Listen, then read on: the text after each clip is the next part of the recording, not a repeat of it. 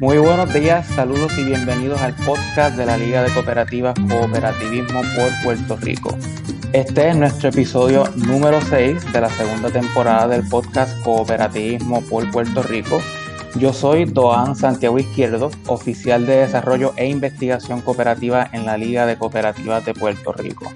Como podrán notar, la compañera Dalia Torres Valentín no se encuentra con nosotros y es que se está tomando unas muy merecidas vacaciones pero ya en las próximas semanas se estará sintonizando con nosotros.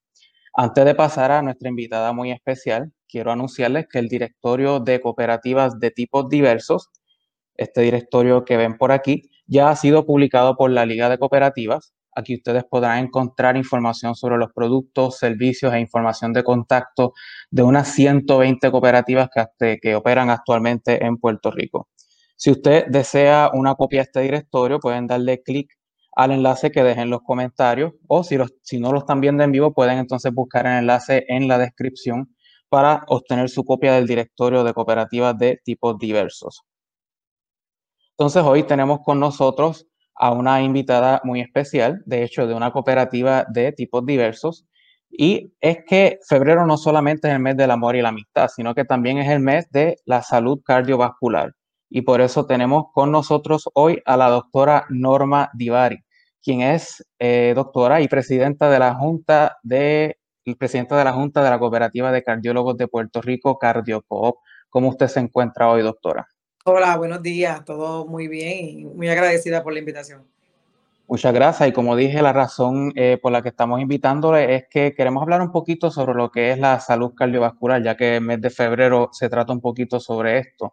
Entonces, eh, quisiera ver si nos puede entonces introducir un poquito al tema de las enfermedades cardiovasculares y hablarnos un poquito entonces de, lo, que, de lo que son, qué tipos de enfermedades son, si esta figura entonces entre las principales causas de muerte en Puerto Rico. Pues ¿Qué nos puede contar? Pues claro que sí. Pues, pues, fíjate que han pasado muchos años, ¿verdad? Desde que, desde que estamos hablando de enfermedades cardiovasculares y seguimos hablando de ellas porque siguen siendo la causa de muerte número uno, tanto en mujeres como en hombres en Estados Unidos y, en Puerto Rico, eh, ¿verdad? Está entre las causas primeras de muerte en mujeres. Eh, y entonces, pues, pues tenemos que seguir hablando porque es una, las enfermedades cardiovasculares no solamente se componen de enfermedades de las arterias del corazón, también se componen de enfermedades de las arterias del cerebro y es lo que nosotros conocemos como derrame cerebral, ¿verdad? Que, que puede ocurrir si se tapa una de las arterias del cerebro o carótida. Los infartos de corazón, cuando se afectan las arterias coronarias o las, afectas, o las arterias del corazón y también están las arterias de las piernas, de, de, las extremidades inferiores, y a eso le decimos, o, de las extremidades en general, y a eso le decimos enfermedad arterial periférica, o lo que por ahí conocen como PAD, ¿verdad? Pues el sistema cardiovascular se compone de todas las arterias del cuerpo, eh, cuello, corazón y sobre todo piernas, que son las que más se afectan. Así que cuando hablamos de enfermedad cardiovascular, hablamos de todas ellas, sabiendo que la más importante y la que causa más mortalidad es la enfermedad del corazón, son las arterias del corazón, los infartos, ¿verdad? Eso, es lo, lo, primero. Pero eh, este mes lo dedicamos, sobre todo el, primer viernes de, febrero, siempre lo dedicamos al corazón de la mujer, para que la mujer coja, tome conciencia de que esta es una enfermedad que mata a muchas mujeres, que una de cada tres mujeres van a morir del corazón y muere una mujer cada 60 segundos. O sea, cada minuto eh, hay, una muerte por enfermedad cardiovascular.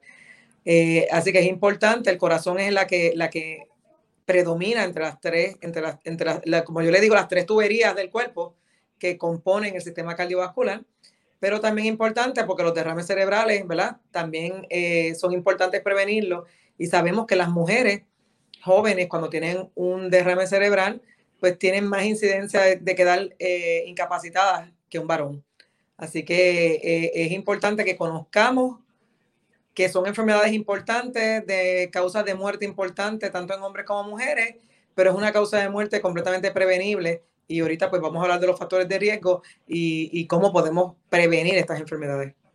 Wow, o sea que esta información que usted nos trae es muy preocupante, pero usted habló de una palabra muy clave que es prevención. Y aquí entonces nos cabe preguntarnos tal vez eh, la interrogante más importante.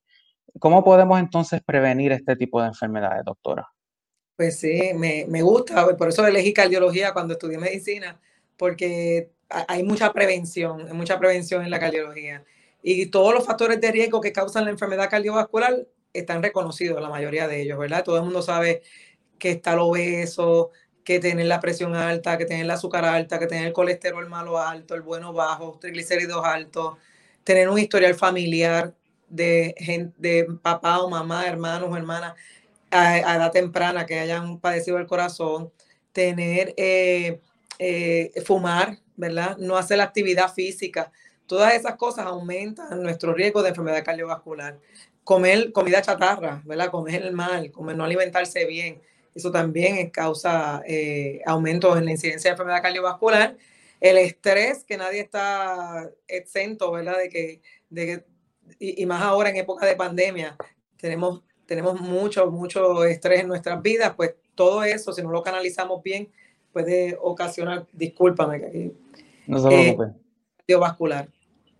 Así que lo importante es eso. Los factores de riesgo están, eh, están definidos. Hay unos que se, que se miden, ¿verdad? Que son genéticos, que se pueden medir en sangre, pero los más comunes están definidos y hay que eh, tratar de, de modificarlos para prevenir esta enfermedad.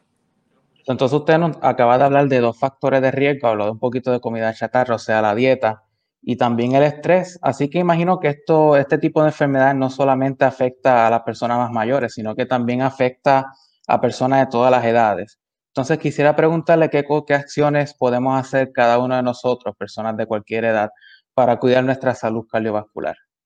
Claro, eh, yo le digo el ABC, ¿verdad? Los, cambios en estilos de vida siempre son la primera pastilla que uno da para la prevención de enfermedad cardiovascular. Y ahí está, pues, la dieta, comer saludable, ¿verdad? Tratar de evitar estas cosas fritas, esta comida que no, que chatarra, que nosotros le decimos que no es, que no es saludable. Eh, comer más vegetales, comer más pescado, eh, comer frutas, eso, eso, ¿verdad? Ayuda. la otra parte del ABC es el ejercicio el ejercicio es importante y, se recomiendan 150 minutos de ejercicio moderado a la semana. Que usted lo dice, pues 150 minutos suena mucho, pero es poco. Te puede ser 30 minutos cinco días a la semana, 50 minutos tres días a la semana. Eh, y moderado significa caminar la milla en 15 minutos o menos. Quiere decir que tiene que ser un pasito mínimo de 4 millas por hora para que usted pueda lograr la milla en 15 minutos o menos. Así que, tenemos que caminar, tenemos que comer saludable y la tercera cosa, tenemos que medirnos nuestros factores de riesgo, porque si yo no voy al médico y yo no me chequeo mi azúcar y yo no me chequeo mi colesterol y yo no me chequeo cuánto mide mi cintura, ¿verdad? Porque si soy mujer y tengo más de 35 pulgadas o soy varón y tengo más de 40 pulgadas en la cintura, si no me chequeo mi presión arterial, pues entonces no puedo, no puedo modificar ninguno de ellos y prevenir esta enfermedad. Así que la visita al médico tan joven, desde los 20 años ya deberíamos estar chequeando nuestros factores de riesgo y de tener algún factor de riesgo positivo, pues entonces empezar a modificarlo, cosa de que a los 40, 45 años no seamos uno más en las estadísticas de un derrame cerebral, de un infarto cardíaco. Muy bien, eso que repasando a, a beneficio de los oyentes, podemos hacer tres cositas, comer mejor, hacer más ejercicio y cuidar de nuestra salud de forma preventiva y hacer chequeos periódicos con los doctores. Entonces, siendo febrero el mes de la salud cardiovascular, hay un día que se celebra que se llama Vístete de Rojo, que si no me equivoco se hace para levantar conciencia de la importancia en la salud cardiovascular. Y quisiera ver si nos puedes contar un poquito sobre de qué trata esta iniciativa. Sí, como te dije, llevamos más de 10 años, el primer viernes de febrero nos vestimos de rojo, pero nos vestimos de rojo por el corazón de la mujer.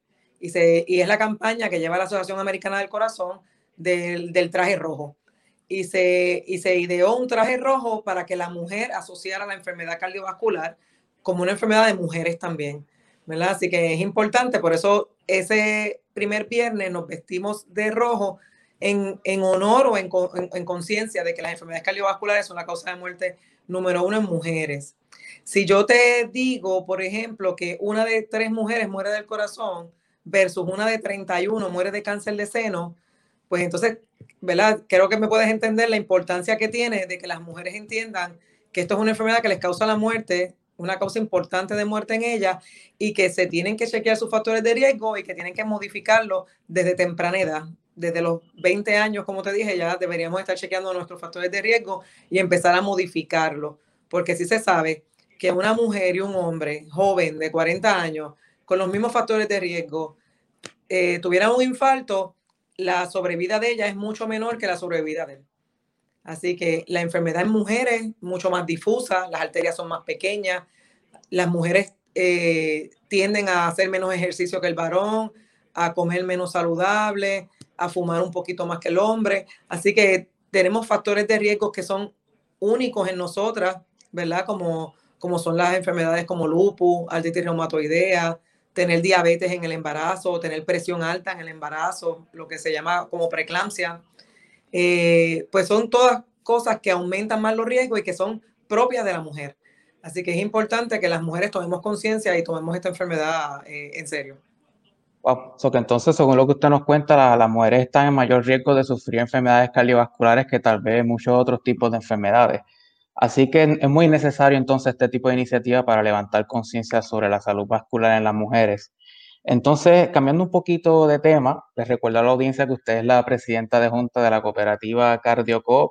Así que me gustaría que nos hablara tal vez un poquito de la cooperativa de cardiólogos de Puerto Rico, qué hace, cuántos socios son.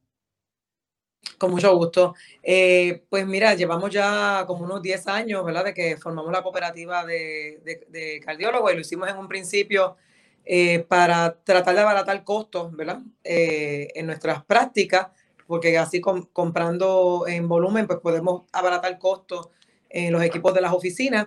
Y segundo, para ver cómo podíamos hacerle frente a los problemas que tenemos la, la clase médica, en este caso los cardiólogos y los cirujanos cardiovasculares, con las aseguradoras médicas, que problema que, que todo el mundo ahora con la pandemia pues ha visto eh, bien marcada, ¿verdad? De que, de que eh, muchas oficinas han bajado sus su, ingresos debido a que muchos pacientes pues no pudieron eh, venir a, recibir servicios a las oficinas y sin embargo pues la, la, lo, que, lo que nos pagan las aseguradoras pues sigue siendo lo mismo. ¿Verdad? Y, no, no aportaron a, que nosotros pudiéramos sobrevivir en nuestras oficinas. Así que eh, por los diferentes problemas que tenemos la clase médica con las aseguradoras, pues también decidimos eh, montar un frente para que pudiéramos negociar de una forma voluntaria y, bilateral eh, algunos acuerdos en, nuestro, en nuestros contratos, que todo el mundo conoce que son contratos de adhesión, ¿verdad? Que son unilaterales, pues nosotros hemos podido, por lo menos con alguna de ellas, eh, poder eh, eh, negociar algunas cláusulas en ese contrato. Muy bien. Entonces quisiera comentarle a la audiencia que así como los cardiólogos se han unido en esta cooperativa CardioCoop, otros profesionales de la salud se han unido en otras cooperativas y las pueden encontrar y conocer un poquito más de ellas en el directorio de cooperativas de tipos diversos que la Liga ha publicado recientemente. Pueden encontrar un enlace para el directorio en los comentarios o en la descripción del podcast. Entonces, eh, para las personas que desean conocer un poquito más sobre la cooperativa o sobre la salud cardiovascular, ¿a dónde se pueden entonces comunicar para, obtener un poco más de información? Pues nosotros CardioCoop tiene nuestra página, ¿verdad? cardiocoop.com, donde, donde las personas pueden acceder y, conocer un poquito más de nuestra cooperativa. Eh, en cuanto a la, a la educación, pues sabemos que la Asociación Americana del Corazón, la Sociedad Puertorriqueña de Cardiología, hay diferentes entidades que, donde las personas pueden acceder a, sus páginas y, buscar más información y, sobre todo la campaña del traje rojo, pues esa campaña la lidera la Asociación Americana del Corazón y eso es, eh, fácil eh, entrar y buscar información sobre, sobre eso. Importante que sepan que eh, de cooperativas de salud, ¿verdad? Pues somos como unas ocho de diferentes especialidades. Aparte de eso, pues tenemos farmacias y laboratorios, ¿verdad? Cofarma, COPLAB, sabemos que están ahí, están los oftalmólogos, los ortopedas, los internistas. el equipo médico también. Equipo médico, estamos los gastroenterólogos y nosotros y, los ginecólogos obstetras. Así que nada, invitamos a los demás especialistas de, de, diferentes ramas de la medicina que se unan en cooperativa porque de verdad eh, es un movimiento eh, muy democrático y sobre todo eh, se ve la, ¿verdad? Podemos, podemos ver cómo, cómo nos podemos unir y cómo podemos hablar de nuestros problemas y cómo podemos buscar soluciones tanto a nivel del gobierno eh, como, como de la, del comisionado de seguro, ¿verdad? O, la procuradora de los pacientes, etcétera. Hemos ido a diferentes puertas buscando ayuda para que nosotros podamos ayudar más a nuestros pacientes, ¿verdad? Somos la voz de nuestros pacientes, eh, somos nosotros los médicos y, ese, y esa encomienda la tenemos cada una de nuestras cooperativas de salud. Muy bien, pues no me queda nada más que decir que muchas gracias a usted por platicar un ratito con nosotros en el podcast de la Liga de Cooperativas. Y para quienes nos escuchan, si desean obtener un poquito más de información sobre las cooperativas o sobre la Liga de Cooperativas, pueden encontrarnos en las redes sociales, en Facebook, Twitter, YouTube, Instagram, bajo el nombre Liga de Cooperativas. Y gracias a todos los que nos escucharon en este episodio número 6 de la segunda temporada del podcast Cooperativo por Puerto Rico. Hasta la próxima. Gracias, doctora.